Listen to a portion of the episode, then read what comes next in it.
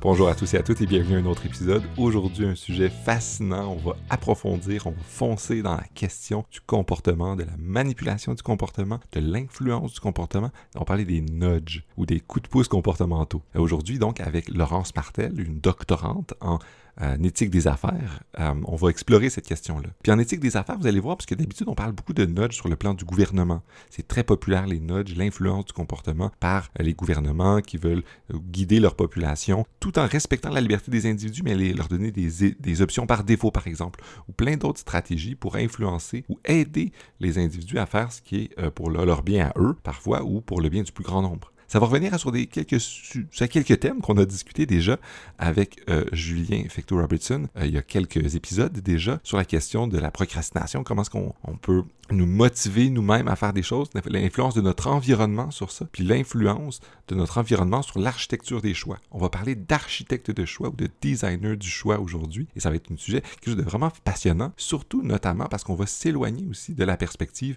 euh, bien commun, gouvernance par l'État, puis on va aller aussi dans dans l'éthique des affaires, on va parler des entreprises. Les entreprises qui, par le marketing notamment, essayent beaucoup de nous influencer, d'affecter nos, nos, choix, mais pas toujours dans une direction qui est euh, pour le profit du plus grand nombre, mais souvent pour le profit de l'organisation, puis essaient de designer, d'aménager, euh, d'influencer nos choix dans la direction qui va les favoriser. Euh, Laurence est une spécialiste de ce genre de questions sur le plan éthique et on va approfondir ça ensemble dans une conversation, dans un échange qui a été absolument, en tout cas pour moi, éclairant euh, informatif et surtout instructif. Euh, j'utilise à la fin du podcast euh, l'image, de le mime que vous avez peut-être déjà vu de la tête qui explose comme quelqu'un qui découvre plein de choses. Puis j'ai eu un, plaisir immense à discuter avec cette chercheuse. Donc je vais vous partager maintenant l'entrevue que j'ai faite avec elle, qui est fascinante et que j'espère va vous inspirer ou intéresser autant que cela fait pour moi.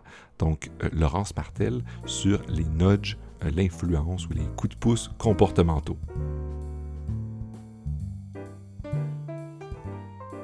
Salut Laurence, ça va bien? Oui, et toi? Ça va très bien, merci. Je suis content qu'on prenne enfin le temps de discuter en fait d'un sujet absolument passionnant, la question des nudges, l'architecture des décisions. On va essayer de voir c'est quoi cette méthode-là, cette, euh, cette manière d'approcher le comportement, puis les politiques publiques surtout, euh, ensemble. Mais avant qu'on aille dans le détail de tout ce que c'est, puis que tu nous définisses un peu c'est quoi et les problèmes, j'aimerais en connaître un peu plus sur toi, qu'est-ce que tu fais et qu'est-ce qui t'a amené à t'intéresser à ça euh, dans une perspective euh, éthique, politique, économique? Oui, alors je suis doctorante en éthique des affaires. je viens tout juste de commencer mon, mes recherches doctorales. J'ai fait un baccalauréat en philosophie avec un certificat en théologie, puis j'ai ensuite fait une maîtrise en économie et philosophie. Euh, ça m'a mené à quatre ans de travail euh, en administration des affaires, en développement des affaires, qui m'ont, euh, qui m'ont entre autres amené à me poser ou à, si on veut, à concrétiser des questions que je me posais déjà au niveau du bac et puis de la maîtrise. j'ai fait ce qui m'a, ce qui m'a amené à m'intéresser au nudge, m'a amené à m'intéresser à l'éthique euh, comportementale aussi, l'éthique comportementale des affaires. C'est d'abord un cours que j'ai fait dans le domaine de la philosophie expérimentale alors que j'étais dans une session à l'étranger en Allemagne. Euh, j'ai été fascinée par euh, cette, cette approche-là, puis par cette façon-là de concevoir les problèmes philosophiques. Puis ça m'a, de fil en aiguille, amené à m'intéresser à l'économie comportementale, puis aux expériences en laboratoire dans différents domaines. Euh, j'ai eu un intérêt pour le nudge parce que j'y voyais, euh, j'y voyais vraiment au départ de façon assez naïve, une façon qui pouvait permettre euh, d'améliorer nos fonctionnements publics, mais aussi peut-être d'améliorer nos fonctionnements éthiques. voilà, puis très rapidement, parce que venant d'un background en philosophie, je me suis mise à, critiquer l'approche et puis à essayer de voir une pluralité d'options sur, sur ce sujet qui me, qui me passionne toujours autant. Excellent. Je pense que tu mets, tu mets bien la table sur les questions que je vais soulever. Puis on va commencer un peu par dire, ben, c'est quoi, le nudge? C'est quoi cette approche-là? Pour ensuite peut-être voir c'est quoi les avantages puis les désavantages de cette approche-là puis les critiques qu'on peut en faire. Mais avant d'aller dans, tout ça, peux-tu nous dire en gros c'est, quoi? Parce que comme tu dis, c'est très populaire chez euh, les dirigeants, les gouvernements. Ils font de plus en plus des unités de nudge les plateformes en ligne, euh, tout est designé de manière à amener nos réflexes. Il y a toute la question de l'option par défaut? Qu'est-ce que c'est le nudge ou le coup de pouce, les coups, les coups de pouce comportementaux? Oui, alors un nudge ou un coup de pouce comportemental, c'est un élément de l'architecture décisionnelle, alors de la façon dont on va faire le design, où on va structurer l'espace de décision qui altère le comportement d'un agent de façon prévisible, sans toutefois limiter les options qui sont données à l'agent et puis qui n'altère pas les incitatifs économiques. Si les incitatifs économiques sont altérés, c'est vraiment d'une façon marginale. Historiquement, on a toujours fait des nudges. Euh, si tu commences à aller faire du patin, par exemple, puis tu as peur d'embarquer sur la glace, euh, puis que ton père ou ta mère ou euh, un adulte répondant te donne un, support en te donnant une petite tape dans le dos, par exemple, puis en te disant Let's go, tu peux le faire, c'est une forme de nudge, hein, parce que cet adulte-là est en train d'essayer d'altérer ton comportement d'une façon prévisible sans limiter tes options. Il n'est pas en train de te dire tu n'auras pas à souper si tu n'embarques pas sur la glace. Puis, euh, il n'affecte pas tes, incitatifs économiques. Il n'est pas, donc, voilà, il n'est pas en train de, limiter ni, tes options, euh, ni les coûts qui sont relatifs à ces options-là. Alors, on a toujours fait ça, c'est rien de nouveau. Ce qui est nouveau, ce qui a été amené au niveau, populaire, je dirais en 2008 avec le livre Nudge de Richard Thaler puis de Kassenstein, c'est l'idée qu'on peut fonder, qu'on peut ancrer euh, les nudges dans des recherches qui sont issues euh, des sciences du comportement, de l'économie comportementale ou de la psychologie. Donc, euh, c'est cet aspect-là de la fondation dans les recherches empiriques qui est nouveau. C'est nouveau, comme tu dis, ça a toujours existé, mais là maintenant on essaie de voir, puis de manière expérimentale, tu disais, tu as découvert ça par la, la philo expérimentale, mais c'est aussi on essaie de voir qu'est-ce qui fonctionne le mieux, qu'est-ce qui est le plus à même d'avoir des effets qui à la fois respectent le, les incitatifs, puis l'autonomie de la personne, mais qui, la, qui le guide dans une direction. C'est ça. As-tu des exemples de, de, cas où c'est utilisé de manière euh, contemporaine, euh, puis qui nous qui montrent un peu cette, euh, cette utilité-là? Oui, pour, euh, pour illustrer d'abord très brièvement, on pourrait dire que euh, ben, un, des, un des exemples qui, est vraiment souvent utilisé pour, euh, pour l'illustrer, c'est de dire que si on a une imprimante et puis qu'on place, on a un, système par défaut d'impression noir et blanc des deux côtés d'une feuille, à ce moment-là, on est en train de faire une forme de nudge. On est en train d'inciter les gens sans les restreindre à préférer faire des impressions en noir et blanc, par exemple. Euh, mais ça, c'est des exemples qui sont assez, pour moi, qui sont assez simples, qui sont intéressants, certes, mais qui ne montrent pas à quel point il y a une, recherche derrière, euh, derrière le développement des nudges. Donc, je vais amener un exemple qui est peut-être un peu plus détaillé, un peu plus complexe, puis qui permet de montrer la complexité du sujet, de dépasser aussi euh, le livre Nudge de 2008, qui, qui est très populaire dans la mesure où on a l'impression que tout ça c'est facile, puis que c'est c'est pas basé dans, des, euh, des, peut-être des, questionnements scientifiques qui sont plus grands. Mon exemple va mettre en relief un biais cognitif euh, qui s'appelle en français le biais du présent, euh, qui signifie qu'on a une préférence pour des gratifications qui sont actuelles, qui sont, momentanées par rapport à des gratifications qui sont dans le futur. Alors, c'était que ça, ce ne serait pas un problème dans la mesure où il n'y a pas de, il a rien d'irrationnel à aller dire qu'on préfère manger un chocolat maintenant plutôt que demain ou qu'on préfère recevoir 100 dollars maintenant plutôt que dans trois mois. Il n'y a, a aucun problème à dire ça au niveau rationnel. Il n'y a aussi aucun problème à s'imaginer qu'il peut y avoir une, peut y avoir une, une espèce d'actualisation exponentielle euh, des, euh, des préférences, c'est-à-dire que euh, euh, si on se dit qu'il y a un taux d'actualisation euh, annuel à 10% de mes préférences, par exemple, et puis qu'on euh, pourrait dire qu'il n'y a pas de différence entre ma préférence actuelle de recevoir 100 dollars, puis une préférence dans un an à recevoir 110 dollars. Alors, ce, type d'éléments-là, ce type de sont, sont, déjà, si on veut, présents dans les réflexions économiques. Ce qui est intéressant avec le biais du présent, c'est que en économie du comportement, on en est venu à réfléchir euh, sur le fait, sur un contraste entre euh, cette, actualisation exponentielle-là, qui serait une, actualisation que l'on peut, euh, que l'on peut, l'on peut décrire et que l'on peut aussi prédire, avec une actualisation qui est plutôt qu'on dirait hyperbolique, c'est-à-dire une actualisation qui ne qui va pas répondre aux mêmes règles qu'une actualisation exponentielle. Ce qu'on a vu, par exemple, c'est que, euh, bon, ce que, je viens de vous dire, c'est qu'il n'y aurait pas vraiment de différence entre recevoir 100 dollars aujourd'hui, recevoir 110 euh, dollars dans un an. si on a un, taux d'actualisation à 10% mais qu'en réalité, si on fait des tests sur, euh, en laboratoire sur les préférences des gens, ce que l'on peut remarquer, c'est qu'en fait, on ne fonctionne pas du tout comme ça en réalité. une personne ou un agent va, va voir des grandes différences au niveau de la proximité temporelle. C'est-à-dire que si on m'offre aujourd'hui 100 dollars et que l'on m'offre à la place de prendre 110 dollars demain, il y a des très grandes chances que je préfère obtenir 100 dollars aujourd'hui plutôt que 110 dollars demain.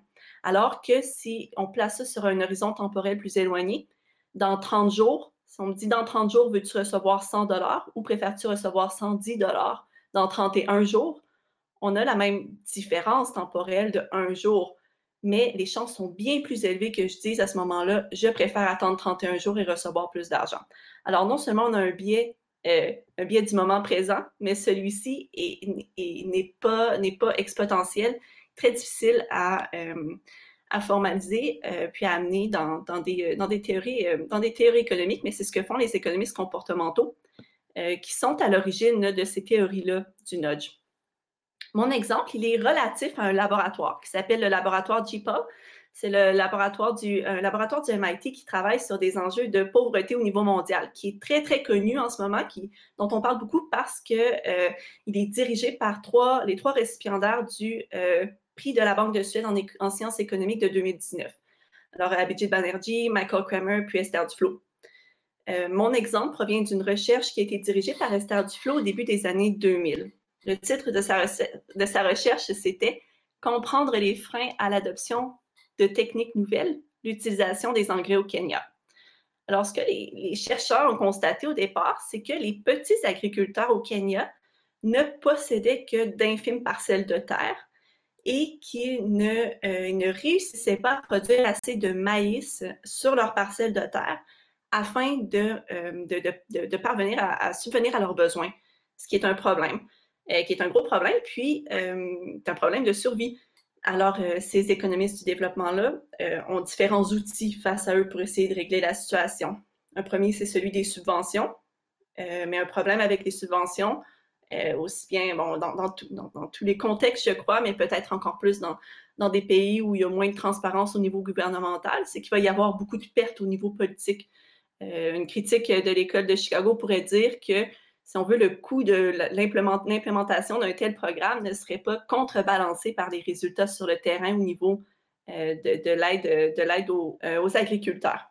Ce que l'on peut faire, c'est penser à, leur donner des fertilisants directement ou des, euh, engrais pour permettre d'augmenter la productivité de leur terre. mais encore une fois, on se retrouve avec vraiment des problèmes d'allocation, des problèmes de collusion. ce qui a amené les chercheurs à tester sur le terrain un traitement par le nudge. Alors, euh, euh, les, chercheurs ont, décidé, ils ont remarqué qu'offrir aux fermiers la possibilité de payer à l'avance pour des engrais à la fin de la saison, c'est-à-dire à la fin des récoltes, donc quand ils ont les moyens de payer pour les engrais, de le faire tout de suite et d'obtenir une livraison gratuite au début de la prochaine saison, donc le moment où ils vont avoir besoin d'un engrais, ça permettait d'augmenter annuellement de, 10 à 20% euh, l'achat d'engrais chez les agriculteurs. Alors, à la place d'utiliser une subvention ou une, une, approche par laisser-faire, euh, les, euh, les, les, économistes du centre, du, du centre de recherche JPAL ont proposé plutôt d'avoir l'implémentation d'un nudge euh, pour, pour augmenter l'utilisation de fertilisants. ce qui est intéressant aussi, c'est que ce nudge-là permettait, au travers de différents groupes de traitement, d'obtenir, de, si on veut, des résultats aussi importants euh, que pour des que, si on avait utilisé un système par subvention très, très substantiel offert plus tard dans la saison. Alors, euh, voilà, c'est un exemple de nudge qui est peut-être un peu plus complexe hein, parce qu'il est relatif, euh, mais il est relatif à l'économie et l'économie du développement, puis aussi à des questions de pauvreté qui sont graves, des questions de politique publique, de subvention ou bien de, de laisser faire, mais qui en même temps, je crois, permet mieux de voir à la fois la complexité économique du phénomène, puis l'importance que ça peut avoir euh, si c'est implémenté. Effectivement, je pense que tu montres très bien qu'il y, a, y a des exemples simples, comme tu disais au début, mais l'exemple que tu viens de donner montre bien que ça demande des connaissances psychologiques sur euh, comment est-ce que les individus calculent les avantages, puis les biais qu'on a, puis qu'on n'est pas des êtres purement rationnels, puis on, on réagit aux, aux, aux, incitatifs de manière différente. Puis on peut le voir sur plein de trucs. Euh, moi, le peu d'expérience que j'ai avec les nôtres de connaissances, c'est sur la question de, mais des addictions ou même de la procrastination, ou de ce qu'un autre collègue qui est venu au, podcast disait, c'est la quasi. Parfois, notre faiblesse de la volonté, on se fait des promesses à nous-mêmes dans l'avenir, mais arrive le moment où on doit faire ça, puis on se dit, ah, mais on change d'avis. Puis parfois, c'est aussi le contexte qui, qui nous affecte, puis on, qui font qu'on, qu'enfin, nos préférences changent. Puis ultimement, pour lutter contre les addictions ou la crasie ou la procrastination, des fois, ce qu'il faut, c'est changer notre contexte, un peu comme les économistes dont tu parles, qui ont dit, bon, ils sont conscients des biais que les individus ont, puis on va designer l'environnement pour euh, favoriser un certain comportement. Est-ce que, est-ce que, est-ce que l'analogie que je fais est, la bonne? Oui, c'est, exactement ça. Moi, j'aime beaucoup aussi l'image de penser à Ulysse et puis les sirènes. Hein? Euh, c'est, un peu, c'est un peu ça le nudge, c'est qu'on on, demande à, si on veut, on veut, on veut, euh, on demande à être attaché sur, sur le mode du bateau pour continuer à voir, à vivre le monde, mais euh, sans toutefois tomber toujours dans nos, dans, dans les mêmes, euh, dans les mêmes, dans le même panneau, si on veut. En éthique expérimentale, on, on des affaires, on utilise souvent l'expression que c'est pas une question de pomme pourrie, mais c'est peut-être le panier lui-même qui est mal. C'est peut-être le mauvais panier. On utilise peut-être un design de panier qui permet pas aux pommes de d'être, euh, de, rester, de rester fraîche, par exemple. Alors, il y a une question de contexte qui peut être tout aussi importante qu'une question de, euh, d'agent. Voilà, donc c'est, ce qu'on, c'est ce qu'on retrouve aussi euh, avec les nudges ça nous intéresse ça nous pousse à nous intéresser au contexte. L'exemple des pommes pourries, au Québec, on en a parlé beaucoup dans la lutte à la corruption. Puis il y avait une approche en éthique qui disait, mais là, il faut, juste se débarrasser des pommes pourries, il faut juste s'en couper. Puis tu as des approches qui étaient plus systémiques, qui disaient, mais non, il y, a, un ensemble d'instatifs, il y a un contexte dans lequel il est, qui fait que mais ce genre de comportement-là corrompu émerge. Puis c'est pas en enlevant une pomme que, que l'autre, on va la remplacer par une autre pomme, celle-ci va finir par être, va être pourrie elle aussi. Puis ce qu'il faudrait, c'est changer le panier ou du moins enlever toutes les pommes pourries puis changer la le lieu où il est, parce que peut-être que le panier est dans un endroit qui facilite la pourriture des pommes. Je vais arrêter avec la métaphore des pommes, mais euh, c'est un peu ça, non? C'est pour ça que l'approche des nudges puis nous ouvre sur le, contexte. Puis ça, ça, rend ça super complexe parce que ça demande de la psychologie, des sciences comportementales, de l'économie, de la politique même, j'imagine. Oui, tout à fait un exemple auquel on, peut penser quand on, euh, quand, on pense à, l'aspect politique, parce que là, j'avais, j'avais un, exemple de l'économie du, comportement, peut-être un exemple qui est plus près de nous. Euh, par exemple, j'avais un exemple au niveau de l'économie du développement, mais un exemple qui est vraiment plus près de nous, c'est peut-être euh, celui des dons d'organes. alors, la situation est telle que les, les, les recherches nous indiquent que nous avons une tendance à préférer le statu quo en toute situation. Alors, euh, entre, entre, entre deux situations, si on entre deux chaises, on préfère celle sur laquelle on est déjà assis. Entre, c'est souvent le cas qu'on ne veut pas changer, on ne veut pas changer la situation dans laquelle on est. Euh, et puis, le don d'organes est un exemple vraiment impressionnant de ça, c'est-à-dire que dans les pays où le don d'organes, il est, il, est, euh, il est automatique, c'est-à-dire que vous êtes automatiquement enregistré comme donneur d'organes, on va avoir, les gens vont, donner leurs organes euh, de façon euh, beaucoup plus ouverte, jusqu'à 80% alors que dans les pays où c'est fait différemment, c'est-à-dire des pays comme, euh, ou des situations comme au Québec, où l'on doit s'enregistrer pour être donneur d'organes, donc on doit faire un geste, sortir du statu quo pour être donneur d'organes, les niveaux de don d'organes sont beaucoup plus bas, jusqu'à 30% Alors, on, ici, on peut remarquer vraiment comme un biais cognitif vient, euh, si on veut, changer euh, la donne sur une, question publique aussi importante que celle, euh, celle du don d'organes. Puis là, on peut vraiment se demander au niveau public, hein, parce que les nudges au niveau privé, c'est quelque chose d'autre, mais on peut vraiment se demander, est-ce que est-ce qu'on veut être une société où on, je dirais pas qu'on force, hein, mais on invite les gens de façon structurelle et non réfléchie euh, dans des décisions politiques sans vraiment les concerter? Ou bien est-ce qu'on va être de l'autre côté dans une, dans une situation où on leur pose la question? Alors, une, option par rapport à ça, ce serait de forcer la décision, par exemple, à la place d'avoir un système qu'on dit opt-in ou opt-out du don d'organes. Se retrouver dans une situation, si par exemple vous voulez renouveler votre permis de conduire ou votre carte d'assurance maladie, vous recevez aussi un document que vous devez remplir, qui, donc qui doit être rempli euh, afin euh, d'obtenir le document que l'on veut, le permis de conduire ou le passeport ou quelconque document. Et puis là, on devrait répondre à la question voulez-vous, oui ou non, être un donneur d'organes? Là, on serait, on serait conscient du biais cognitif, mais on éviterait de faire un nudge en obligeant la réflexion. Donc, ça, c'est une autre option. Autrement dit, c'est nudger, mais vers la réflexion et non vers le, le résultat de la réflexion, vers le choix.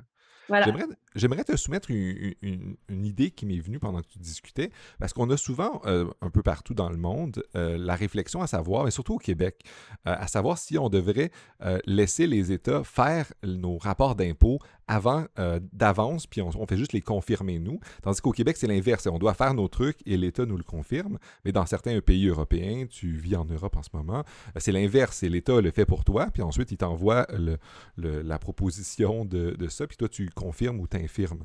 Mais c'est un peu la même, la même situation. Au Québec, ça force les individus à le faire, puis il y a des gens qui le font pas, il y a des gens qui ne le font pas de manière optimale.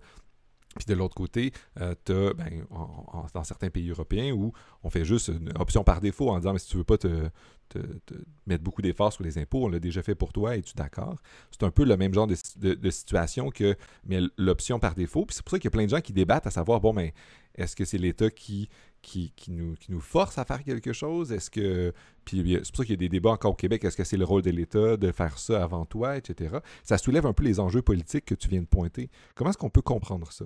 Je pense qu'on peut le, comprendre. Il y aurait vraiment plusieurs angles d'approche. L'un d'entre eux, ce serait de, euh, de réfléchir à. Euh, de réfléchir d'abord, ben, comme tu l'as dit, est-ce que, est que l'on veut, euh, est-ce que l'on veut être dans une dynamique d'autonomisation? Est-ce qu'on considère que ça fait partie des choses que qu'une société ou qu'une politique doit faire, autonomiser les citoyens ou pas, ou c'est vraiment une question d'avoir des espèces de débuts conséquentialistes, là, de, de, permettre euh, d'atteindre un niveau de don d'organes ou un niveau de, de, je ne sais pas trop, au niveau de, la réponse aux impôts. Euh, moi, je pense que ce serait une question qu'on devrait, devrait se, poser. Euh, et puis ici, au niveau du nudge, ce qui est intéressant, c'est que ton exemple est un, est un exemple de nudge qui n'est pas, qui n'est pas un nudge qui a été réfléchi à la base à partir, euh, la partir d'une réflexion comportementale. Alors moi, je trouve ça toujours intéressant de penser aux politiques qui sont dites comportementales. on, a, on, a, vu qu'il y avait des biais et ensuite on a formulé nos politiques de sorte à ce qu'ils soient en ligne avec cette justification-là. La justification devient une justification comportementale. Ici, au niveau des rapports d'impôt, c'est des pratiques, puis on va se retrouver à les re-questionner. Mais à ce moment-là, on est quand même soit dans une posture de statu quo déjà, où on, donc on se retrouve déjà imprégné, imbriqué dans, toutes sortes, dans toutes sortes de, questionnements épistémologiques aussi. Ce qui est intéressant dans ce que tu dis, c'est que tu retournes un peu le truc les sciences comportementales ou les nudges, ça serait pas quelque chose de nouveau qu'on commence à, mettre en application euh, après coup? Puis là, il y, a des, nouvelles lois qui sont basées sur les normes ou des nouvelles structures, de nouveaux incitatifs. En fait, c'est juste une manière de voir les choses. Puis on peut voir de cette manière-là plein de lois ou de, de politiques qui ont été faites par le passé qui étaient genre intuitivement basé sur les incitatifs ou qu'on peut, peut repenser à la lumière de cette perspective-là. C'est moins une genre de nouvelle technologie qu'on a découvert qu'une nouvelle manière de voir la, comment implanter puis comment designer les, euh, les politiques publiques. Oui, puis je pense aussi qu'il faut, euh, ben, qu'il faut, mais que ça peut être avisé de réfléchir sur ces politiques publiques-là qui sont soit déjà en, place ou, que l'on veut mettre en place à partir, euh, partir d'une espèce de regard critique par rapport aux notes. Par exemple, le fait, la, question des impôts euh, si, ou, du don d'organes. Euh, si on est dans un système où on appelle, bon, le, ce nudge-là s'adresse à une partie assez, si on veut, inconsciente de nos, de nos fonctionnements cognitifs s'adresse pas à notre raison du tout. Euh, on est vraiment dans un niveau de base euh, de notch. Maintenant, on doit se questionner, savoir si on veut accepter ça ou euh, si on considère que c'est une forme de manipulation. Il y a d'autres, il y a d'autres. Bon, c'est, la même chose pour, pour des notches qui sont bon, le, défaut de l'imprimante, si on veut, c'est le même type de notch. Puis il y a des notches qui s'adressent peut-être un peu plus à notre système réflexif. si on pense à des sites internet comme Booking.com, par exemple, qui va toujours nous envoyer des messages, d'être le 15e euh, aujourd'hui à avoir euh, réservé une chambre euh, sur, sur notre site web. Des nudges qui, c'est des nudges qui vont donner des informations, par exemple, des nudges, des qui sont dans, les, dans les milieux d'emploi, dans les, dans les, dans les, chez, chez, les entreprises. il peut y avoir un nudge qui permet d'augmenter l'épargne pour la retraite des employés en leur donnant le niveau des informations relativement au niveau d'épargne de leurs collègues. Leur dire, euh, euh, vous êtes euh, dans le 43e percentile, que sais-je, de, votre entreprise. puis à ce moment-là, ça vient transformer la façon dont la personne perçoit ses propres épargnes. On s'adresse quand même ici un peu plus à la réflexion. Donc, c'est de voir comment, à partir de lunettes comme celle-là, on pourrait peut-être repenser certaines politiques publiques qui semblent être des notes de premier niveau, peut-être en faire des notes de deuxième niveau, peut-être obliger la réflexion, demander à la personne de prendre une décision éclairée. Donc, euh, ça nous donne peut-être une nouvelle façon de, de, revoir nos fonctionnements actuels pour les rendre soit plus autonomisants, si on choisit peut-être même aussi moins autonomisants. Parce que je pense que ça soulève tout l'enjeu de est-ce que les individus, ils peuvent faire des bons choix? Puis euh, il y a plein de politiques publiques, où on voit les individus qui épargnent peu. Puis là, on pourrait dire, ben, on pourrait les nudger pour qu'ils épargnent plus, puis qu'ils fassent plus que ce qu'on considère comme étant la bonne chose. Tu nous donnais l'exemple du don d'organes. On pourrait avoir une conception du bien sur le fait que le don d'organes, c'est une chose hyper importante. Donc, on veut nudger ça. Mais comme tu dis, des fois, ça peut ne pas passer par un élément réflexif, puis ça pose problème. Puis là, je, moi, j'ai découvert le, nudge par un, penseur que tu connais bien aussi, Cass Sunstein. Puis lui, il définissait son approche comme le paternalisme libertarien. Puis je pense que le, but de l'expression était d'être polémique aussi, puis de montrer que on peut être à la fois être libertarien, c'est-à-dire avoir donné une valeur vraiment importante à la liberté, et paternaliste aussi, c'est-à-dire juger pour les individus de ce qui est le mieux pour eux. Euh, puis il y, a une genre de contradiction, mais ça soulève aussi l'enjeu qu'il y a un aspect un peu paternaliste dans, les nudges. Euh, quand on prend conscience qu'on a un pouvoir de, guider, de donner des coups de pouce comportementaux aux individus dans la bonne direction, mais ça peut être aussi euh, paternaliste, puis ça soulève la question de l'autonomie, comme tu nous as dit. Puis il y a des nudges qui pourraient favoriser l'autonomie, mais parfois on peut, on pourrait, j'imagine qu'un des dangers, c'est qu'on pourrait porter à croire que peut-être que des gens veulent mobiliser les nudges, pas, pour les, bonnes fins, puis pour des fins, peut-être les bonnes fins, mais malgré les individus, malgré leur autonomie. Mais moi, il y a encore plus que ça. Je, je, suis, je suis euh, assez, en fait, je suis, assez euh, intéressée par les critiques euh, du nudging qui prennent, en ce qui, en ce qui a trait aux critiques éthiques et politiques, prennent soit la voie de la critique du paternalisme ou la voie de la critique euh, de l'autonomie. Au niveau du paternalisme, euh, je pense que d'abord pour moi, ce paternalisme libertarien-là, il, il ne l'est que d'apparence parce que si l'on croit à l'approche des nudges, si l'on croit à leur, euh, à leur efficacité, puis qu'on on crée un argument d'efficacité pour l'implémentation d'un nudge, eh bien, euh, on est de fait en train de limiter la liberté euh, de l'agent. Donc, on est rarement dans une situation où euh, les nudges sont faciles, par exemple, à éviter.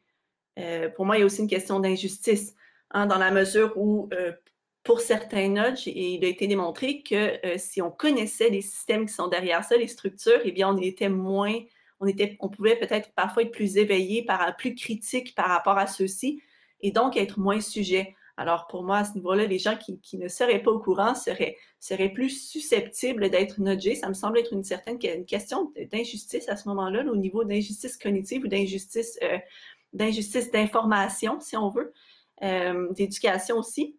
C'est un problème. Euh, et puis, c'est pas un paternalisme qui est, ouvert. donc, simplement dans ce sens-là, il y a quelque chose, pour moi, il y a quelque chose de très très contre-intuitif de, vouloir, euh, de, vouloir mettre ça sous, sous le, chapeau de, la, philosophie libertarienne. D'ailleurs, il y a beaucoup de critiques du paternalisme libertarien qui sont, qui sont eux-mêmes euh, qui sont eux-mêmes des libertariens, puis qui voient, euh, qui dans ça, si on veut, une, une façon très, très sournoise, si on veut, de, d'avoir des politiques paternalistes de paternaliser les gens. Mais ça ressemble à quoi ces critiques-là, les critiques libertariennes? C'est quoi les autres critiques qu'on mmh fait au, nudge ou au paternalisme libertarien, c'est quoi, quoi les différents angles? Parce que moi, je peux en, connaître un qu'on, lit un peu, qui était d'une approche un peu grand public sur les effets pervers à long terme de, d'une société où on nudge les individus toujours, puis un peu malgré eux à chaque étape, euh, sur l'engagement des citoyens dans leur communauté, sur leur rapport à, l'État, parce qu'il y a des gens qui vont dire, mais en fait, non, mais il faut, il faut que les gens fassent des choix raisonnables, qui délibèrent politiquement, etc., puis que c'est, ça la, c'est nature de, l'éthique ou de la politique, du moins. Puis dire qu'on fonctionne par les nudges, mais ça pourrait euh, aussi euh, juste démobiliser les individus. Il y aurait une autre version de ça qui serait de dire, mais ça corrompt un peu, euh, si, on, si on essaie de faire des, des nudges pour pousser les individus dans la bonne direction, mais ça corrompt la nature de cette chose-là. Si on trouve des incitatifs aux gens pour, par la lecture, bien, l'incitatif, peut-être que ça ne va pas développer un, réel intérêt pour cette chose-là. La personne s'est juste fait pousser dans la bonne direction. Comment est-ce qu'on pourrait répondre à ça? Ou est-ce qu'il y a d'autres critiques euh, des nudges qui viennent de d'autres perspectives que, que je n'ai pas énumérées ici? Euh, oui, il y en aurait quelques-unes. Euh, donc, on, ici, on a, on a parlé, ben, tu as mentionné une, critique, euh, une critique qui est relative à moi, ce que j'appellerais ici, puisque ce, que ce, qui, a été d'abord apporté chez, chez le, philosophe Luc Bovins, la, la, question du soi fragmentaire. c'est-à-dire qu'il y a comme une, une, différence entre qui nous sommes et puis comment nous agissons. c'est plus du tout en alignement. Et puis, on en vient à pouvoir se demander si cette façon-là d'infantiliser peu à peu les individus en société, en entreprise, euh, est-ce que c'est pas à quelque part une, une, façon de, euh, de réduire la qualité, euh, par exemple, du fait démocratique, de réduire la qualité de, nos échanges et puis de, de, nous rendre, si on veut, très apathiques par rapport à nous-mêmes en société? Euh, c'est une critique qui, moi, m'a toujours semblé très intéressante, puis aussi euh, une espèce de grand, une espèce de grand, euh, un, drapeau rouge, mais en même temps, le problème, c'est que cette critique-là, elle ne peut pas fonctionner dans un mode évidentiel. On ne peut pas amener d'évidence qui vont pouvoir empiriquement amener ça en forme d'argument, alors que la plupart des gens qui travaillent sur les notes fonctionnent avec des arguments qui ne sont pas nécessairement ceux de la philosophie, qui sont des, arguments qui sont basés sur, toujours sur des, des, recherches empiriques. Alors, c'est souvent le contre-argument qu'ils vont amener, mais pour moi, cette critique-là, elle est, elle est centrale, puis elle me rapporte même quand même à une espèce de parallèle avec la pensée de John Stuart Mill sur la démocratie. Quand on lit, euh, quand on lit sa, pensée sur la démocratie, euh, on voit que la démocratie, c'est pas uniquement un outil qui nous permet euh, d'avoir une certaine représentativité, c'est un outil aussi d'éducation. Euh, et puis cette, euh, cette, cette façon-là de créer un citoyen autonome qui est capable de choisir ceux qui vont le représenter, puis qui a comme un processus, un processus d'apprentissage au travers de ça, euh, qui me semble, si on, si on pense à une société du nudge, qui me semble quand même se perdre là-dedans.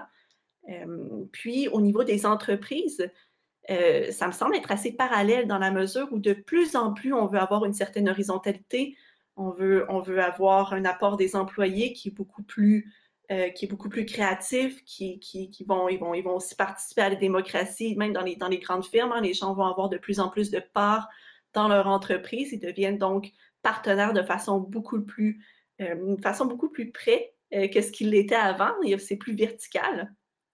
de cette façon-là, avoir des nudges, c'est peut-être aussi un anti-programme au niveau conceptuel d'une démocratie qui est saine. Alors ça, ça me semble être un, un, des, un des enjeux que, que j'aime beaucoup au niveau politique. Puis un autre enjeu au niveau politique que je trouve important, c'est, euh, puis qui me semble être assez près de celui-là, c'est celui de, la, de l'enjeu de la perte du débat public.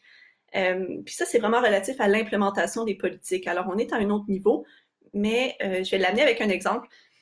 je pense que ça va permettre de mieux comprendre. Alors, je pense que c'était en, en 2002 peut-être, ou je, 2002, peut-être en 2002-2012, je me souviens plus exactement, c'était euh, l'ex-maire de New York, euh, Michael Bloomberg, qui avait euh, amené une politique pour réduire la taille des boissons gazeuses à l'intérieur de la ville de New York. Il allait bannir les grands formats de boissons gazeuses. je crois qu'à la fin, c'en est devenu une question constitutionnelle, donc ça a été vu comme étant anticonstitutionnel de, de bannir des formats de boissons gazeuses à New York. Les gens ont réagi il y a eu des discussions publiques. Je ne dis pas que, je dis pas que, bon, je ne dis pas quelle, position je peux bien avoir par rapport à ça. Hein. Ça, c'est complètement euh, à l'extérieur du propos, ce qui est intéressant, c'est de voir qu'il y a eu une discussion ici démocratique, puis il y a eu un enjeu, puis ça a été mis sur la table parce que c'était évident. Euh, c'est la même chose quand on impose des taxes. Si on augmente les taxes sur les cigarettes, si on, on, augmente les taxes sur les produits avec des sucres, euh, des sucres ajoutés, on, on permet une discussion publique parce qu'on rend les choses saillantes. Alors que si on impose un nudge, si on, établit un nudge comme politique publique, on ne, permet pas la saillant. Justement, par le nudge, par sa, façon même d'être, on, ne s'oriente pas vers une discussion publique. Si on veut faire un nudge au niveau des cafétérias, par exemple, au travers de la ville de New York, et puis qu'on veut placer euh, les, boissons gazeuses au fond, puis qu'on ne les voit pas, les produits, euh, les produits euh, très sucrés à un endroit qui sont très peu accessibles, puis qu'on place les fruits et les légumes tout près de la caisse où les gens vont les acheter, on se retrouve à avoir des conséquences, on cherche des conséquences semblables, mais on ne crée pas de discussion publique. Puis là, l'exemple de la cafétéria, il est quand même gentil. Mais si on parle, si on revient à celui du don d'organes, par exemple, ben là, on se retrouve quand même avec une question qui est beaucoup plus, qui est beaucoup plus corsée au niveau, euh, au niveau éthique. Est-ce que, encore une fois, est-ce que, est-ce que, euh, est-ce que l'on veut éviter d'avoir ces discussions publiques-là? Puis, pour ajouter à ça, c'est, c'est le fait que pas le fait, mais peut-être une interprétation au niveau de la théorie du choix public là, des, euh, des, intérêts des politiciens et puis des, euh, des, bureaucrates qui vont, euh, qui vont implémenter ces politiques-là. C'est que souvent, ils vont avoir des enjeux à court terme qui sont, qui sont assez prenants. Un politicien veut se faire réélire, un bureaucrate veut utiliser le moins de, le, moins de, ressources possibles pour avoir le plus d'efficacité le plus rapidement possible pour permettre sa propre progression ce type de motivation-là, la motivation des, architectes du choix, comme on les appelle, euh, ça devrait aussi être questionné. Euh, parce que pour un politicien, par exemple, qui peut voir à très court terme, le fait qu'un nudge euh, n'ait plus du tout d'impact lorsqu'on arrête de le mettre en œuvre, c'est pas une question du tout pour lui, c'est pas si important que ça, parce que ça vient pas poser un problème à sa, à sa réélection. Ce qui est important, c'est la rapidité de l'effet qui est là. Euh, les, travaux de Esther Duflo, que j'ai mentionné tout à l'heure avec euh, le laboratoire de recherche en pauvreté, le montrent aussi. Dans la recherche, on voit, on voit que ça fonctionne, mais on voit que deux ans après l'implémentation de, des nudges, lorsque l'équipe du GPAL est partie, euh, il n'y a eu aucune retombée, il n'y a eu aucun effet long terme sur, sur le fait d'avoir fait ça. Alors, ça, ça me semble aussi être un questionnement qu'on peut avoir par rapport aux nudges comme politique publique. Mais tu soulèves plein d'enjeux vraiment intéressants, puis ça montre que réfléchir sur les nudges, c'est une bonne porte d'entrée pour plein de questions. Parce que la question euh, dont tu parlais sur euh, le paternalisme, puis l'importance, puis le lien avec la démocratie. Mais il y a des gens qui sont dans une perspective un peu plus épistocratique, qui vont considérer qu'en fait, les individus, ils savent pas c'est quoi qui est bon pour eux. Puis la discussion publique, ça peut juste euh, être manipulé par les politiciens pour favoriser les trucs, comme tu disais. Mais il y a une approche épistocratique qui va dire, mais il faut utiliser les nudges, puis il faut que des experts le fassent. Puis évidemment, ça, c'est un débat dans la théorie de la démocratie. Là. Il y a des gens qui vont aller dans l'autre sens, puis dire non, c'est important d'avoir un débat informé. Puis en fait, il faut un peu, puis là, j'essaie de faire des liens avec ce que tu nous disais plus haut. Parfois, on pourrait imaginer que on pour, euh, des politiques publiques qui favorisent la discussion publique, qui nudgent les gens vers euh, de s'intéresser à ça, pourrait être une bonne chose aussi. Puis les nudges peuvent être utilisés pour ce genre de fin-là. Donc, ça soulève plein de trucs intéressants. La question de, de, la durée dans le temps, du rapport aux politiciens, j'ai lu un, très bon livre qui, a, été écrit en de, de Duflo et, et, un autre partenaire, euh, Good Economics for Hard Times, qui est très très bon, qui raconte un peu plein d'expériences qu'ils ont fait avec leur labo sur des trucs qui sont contre-intuitifs, mais qui, qui découlent des, des, sciences comportementales. Mais je pense bien que tu nous montres que bien le, les nudges, c'est ça, ça c'est pas juste une question euh, pratique de comment est-ce qu'on peut motiver les gens à faire un choix plus qu'un autre. Dès qu'on creuse un peu, ça, ça pose des questions euh, sur la démocratie, sur ce qu'on veut en tant que société, sur nos structures euh, politiques en général, tout autant que nos structures économiques, etc.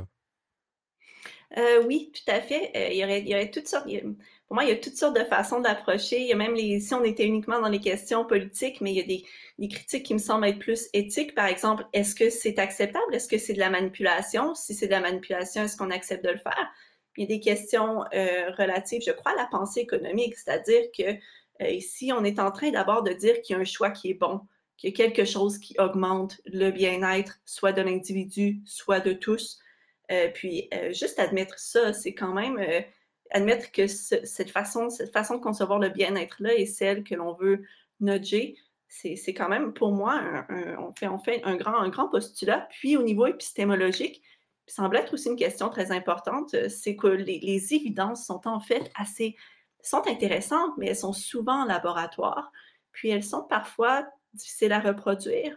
Et puis, euh, ce sont aussi, on, doit se demander si ça offre assez d'évidence pour, pour ça, pour, pour dire qu'on a une relation causale.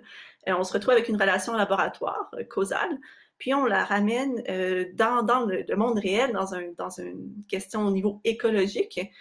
Il est très possible, parce qu'on ne connaît pas nécessairement les mécanismes qui sont là, que l'on que l'on se retrouve à avoir des, des effets qui n'étaient pas désirés.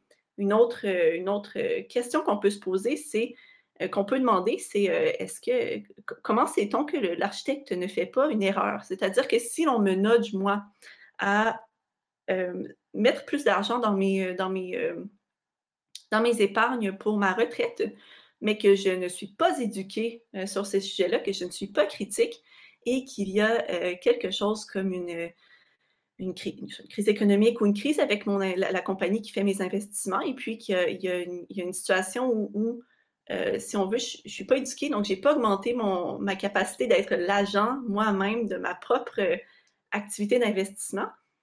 Euh, je me retrouve finalement à, à être entrée comme sujet dans cette relation-là par rapport à mes investissements et à ma retraite. Un peu comme quand je parlais tout à l'heure des, des, des effets à long terme qui ne sont pas présents, mais c'est la même chose au niveau de l'autonomisation puis de l'éducation sur des noches comme ça. Qu'est-ce qui, me dit réellement que il n'y aura pas un gros problème avec mes investissements, puis que je ne me retrouverai pas après, après simplement à dire oui, mais j'ai fait confiance.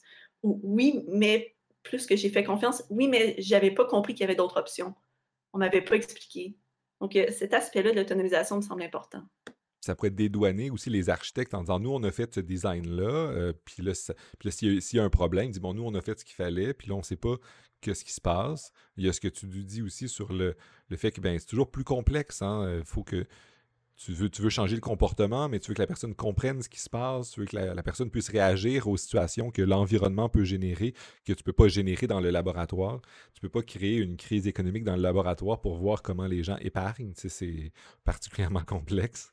Euh, que oui, je pense qu'il y, a plein de difficultés, ou du, moins de, de, défis aux chercheuses et chercheurs qui s'intéressent à ce genre de, de recherche-là. Oui, tout à fait. Euh, entre autres, c'est présent dans, euh, bon, dans le, domaine qui, moi, m'intéresse, qui est l'éthique comportementale des affaires, euh, qui est un domaine qui, qui cherche à, qui s'intéresse, si on veut, aux recherches empiriques au sujet des jugements, des comportements moraux. donc, il ne s'agit pas vraiment de, s'agit pas de faire la promotion d'un sophisme naturaliste ou de dire que c'est ainsi, donc donc c'est de cette façon-là qu'on doit le faire. C'est vraiment simplement une question relative à un regard euh, descriptif euh, sur les jugements éthiques dans des domaines précis, dans ce cas-ci, dans le domaine des affaires. Et j'aimerais ça savoir un peu, c'est quoi le genre de questionnement qui est particulier à la question des nudges dans les affaires?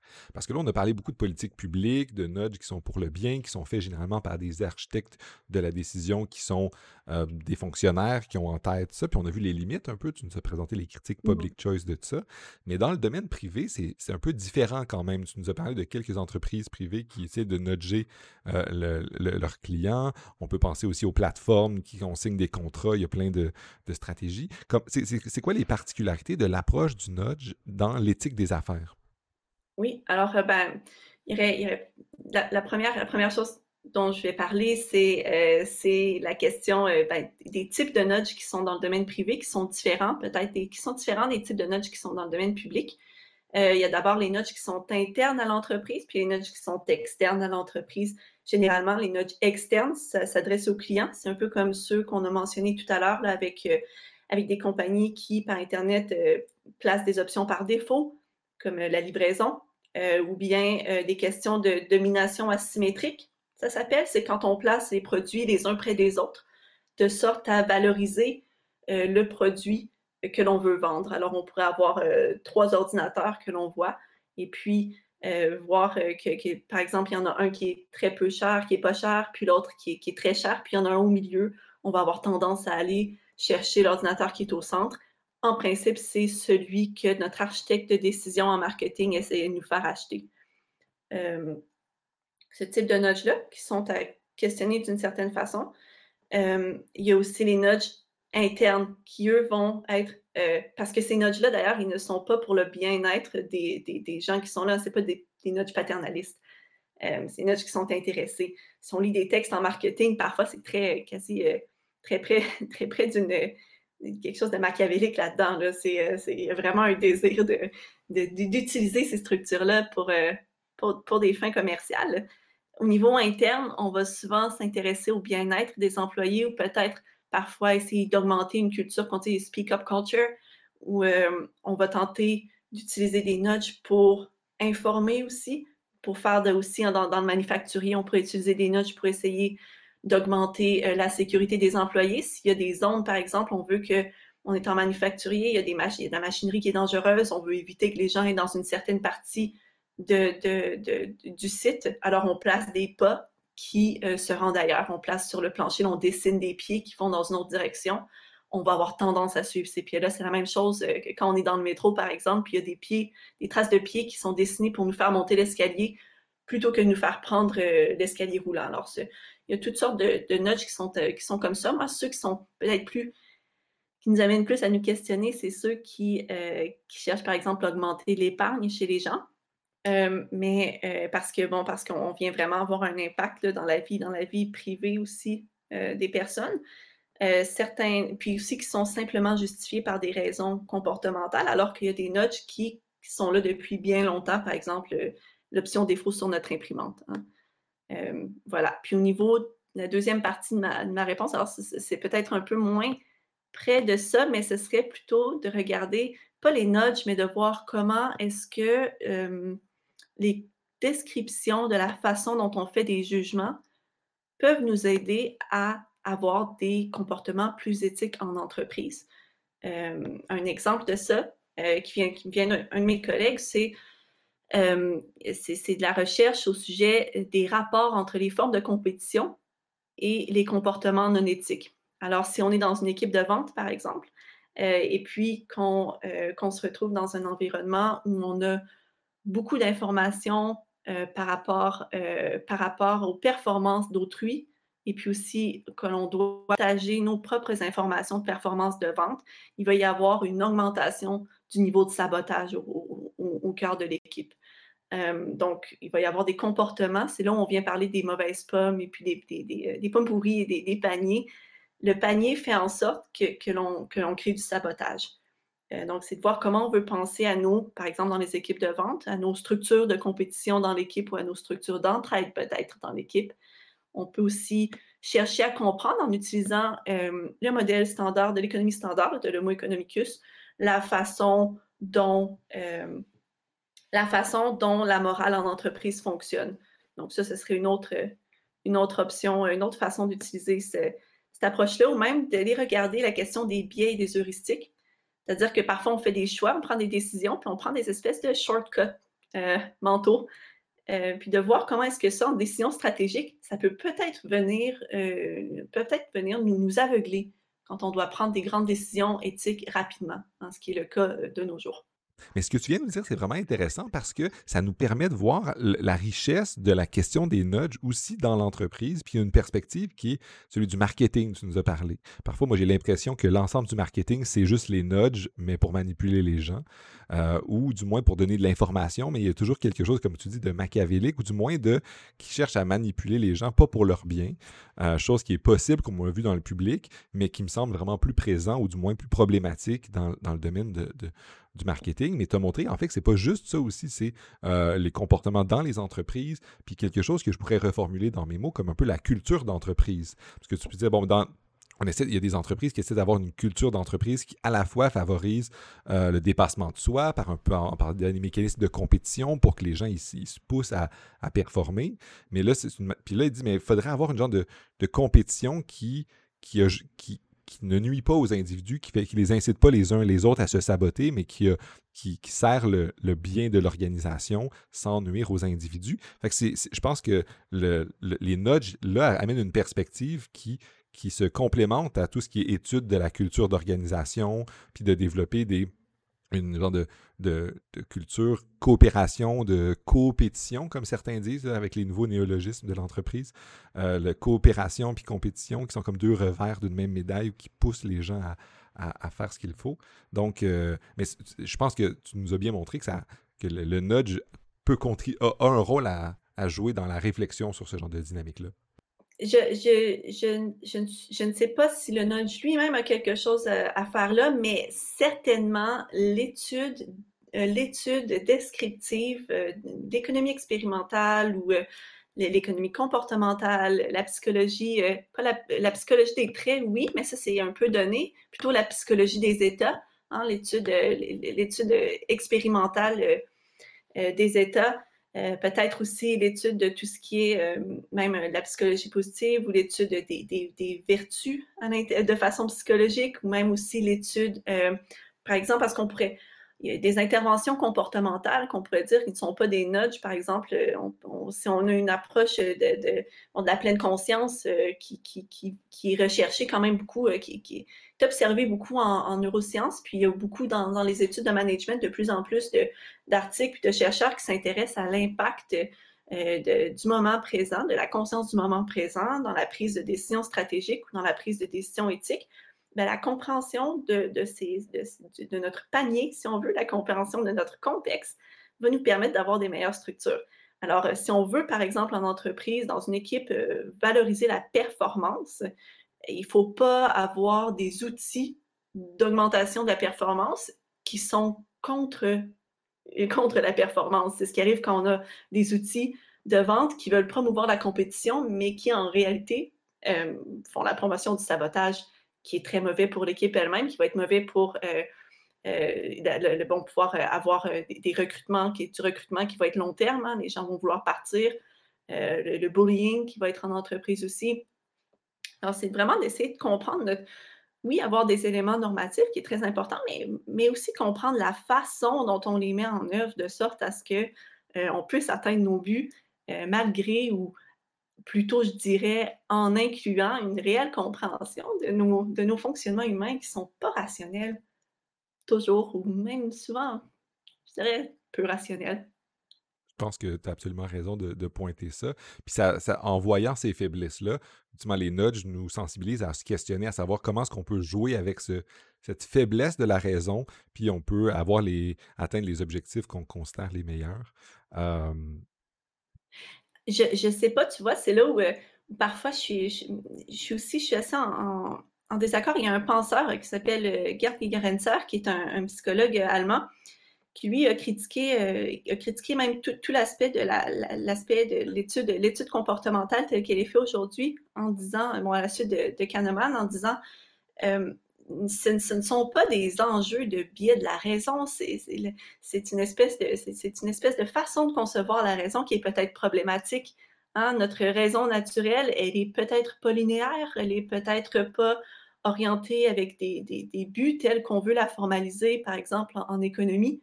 Alors, c'est de se dire, on est on est on n'est pas en alignement avec la raison, mais qu'est-ce que ça veut dire réellement être en alignement avec la raison? Est-ce que ça a quoi que ce soit à voir avec la façon dont les économistes ont formulé ça? Moi, je pense que c'est intéressant, bon, des deux, deux perspectives. Hein. Je suis intéressée évidemment à l'économie comportementale, sinon, genre, j'étudierais pas ça, j'étudierais pas ça à temps plein. Mais je pense que c'est important de prendre aussi du recul, puis d'être critique, puis de se dire, mais euh, à quelque part, est-ce que, est-ce que l'on, puis c'est aussi par rapport aux notes, est-ce que l'on veut valoriser vraiment une espèce de conception de, l'action qui est toujours en relation avec un but euh, qui serait raisonnablement établi à la fin, alors qu'on sait très bien, si on a un peu d'expérience de vie, que euh, toutes ces choses-là, souvent, vont dans des, espèces de chemins de traverse qui, qui, qui, ont très peu à voir avec l'endroit dont on était parti et puis l'endroit où on s'en va à la fin. Donc, voilà. Mais je pense que ça remet en question la définition traditionnelle qu'on a de la raison. Peut-être que c'est autre chose, peut-être qu'on peut le penser autrement. Puis ça nous, ça, nous force à réfléchir du moins. Puis je te remercie beaucoup pour nous avoir lancé sur ces pistes vraiment intéressantes qui auraient, qui auraient pu mener sur plein d'autres choses. J'aurais eu des questions liées aux questions des vertus aussi, parce que toute une, une approche de l'éthique de la vertu qui essaie d'être sensible au fait que puis on, a des, on a des éléments irrationnels. Euh, la raison, c'est un peu aussi la sagesse pratique. il y aurait eu plein de trucs sur lesquels j'aurais voulu t'amener. Mais mais le temps file. J'aimerais te poser la dernière question que je pose beaucoup à mes invités.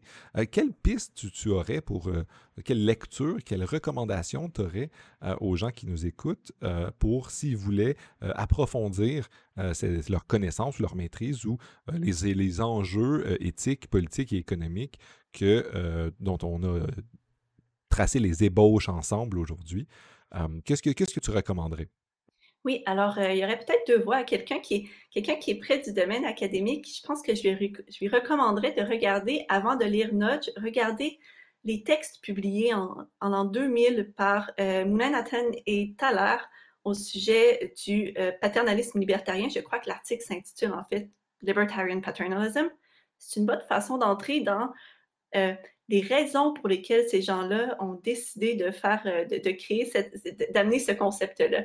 Ça, je pense que c'est toujours utile parce qu'on a tendance à, je, crois, je trouve qu'on a tendance à vouloir simplifier les concepts, à faire des TED Talks, à faire, euh, simplifier un concept, puis à, lui enlever sa densité de cette façon-là. Je pense que l'ouvrir d'une perspective historique, ça nous permet de nous distancier puis d'être critique. Alors, je commencerai avec ça.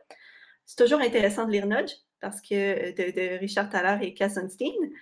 Euh, mais euh, pour moi, c'est vraiment pas le texte le plus important de cette, de cette branche-là un texte critique qui peut être intéressant de Ricardo Rebonato euh, s'intitule Taking Liberties, qui est une, critique, euh, une critique très euh, économique et éthique du nudging, que j'ai beaucoup apprécié, qui m'a beaucoup influencé. Sinon, peut-être des textes d'Esther Duflo, parce que, euh, puis bon, des gens euh, chez, euh, au, laboratoire, au laboratoire du MIT que j'ai mentionné tout à l'heure, comme leur article Nudging Farmers to Use Fertilizers. C'est un article vraiment intéressant parce qu'on peut voir comment, dans une perspective économique, un nudge vient s'intégrer dans une théorie. Donc, à quel point c'est pas simplement une espèce de euh, on appelle ça un, last mile solution, une espèce de truc qu'on vient juste imposer à la fin, puis une espèce de, truc de tour de magie. C'est vraiment un gros travail économique qu'on peut apprécier dans un texte comme celui-là. Puis sinon, le livre Le génie de l'intuition, intelligence et pouvoir de l'inconscient de Gerd Gigerenzer, qui est un euh, penseur euh, allemand, un psychologue qui est, qui, basé à Berlin et qui a été très, très critique des nudges parce que lui propose une approche qui appelle Fast and Frugal Heuristics, où il vient euh, se dire justement, mais la raison, elle a peut-être une autre forme, et puis voici comment est-ce qu'on peut prendre des décisions rapides, efficaces, en n'ayant pas toutes les informations et en n'étant pas des êtres parfaitement rationnels. C'est super intéressant. Merci beaucoup. Euh, mais je te remercie pour ces recommandations-là, mais surtout aussi pour cette discussion-là qui m'a fait euh, euh, énormément réfléchir. En fait, il y a le mime de la, personne qui fait comme la tête explose. Ça a été vraiment super intéressant. Je te remercie pour ça. On aurait évidemment pu en parler encore longtemps, mais je pense que les gens qui nous écoutent, qui sont encore curieux et curieuses, vont trouver de quoi les satisfaire dans les recommandations que tu as fait. Je te remercie beaucoup encore, Laurence, pour ta participation. Puis euh, je te souhaite bonne chance dans la, suite de ta recherche. Je pense que tu as l'air d'être bien, lancé et que tu maîtrises absolument euh, tout ce que tu fais parce que moi, j'ai appris beaucoup en quelques minutes en parlant avec toi. Ah ben, c'est moi qui te remercie pour l'opportunité. Euh, ça m'a fait très plaisir d'approcher ces, sujets-là avec toi parce que, parce que ça me passionne. Et puis, merci pour tes questions et puis pour, pour ce, temps, ce temps sur ton podcast.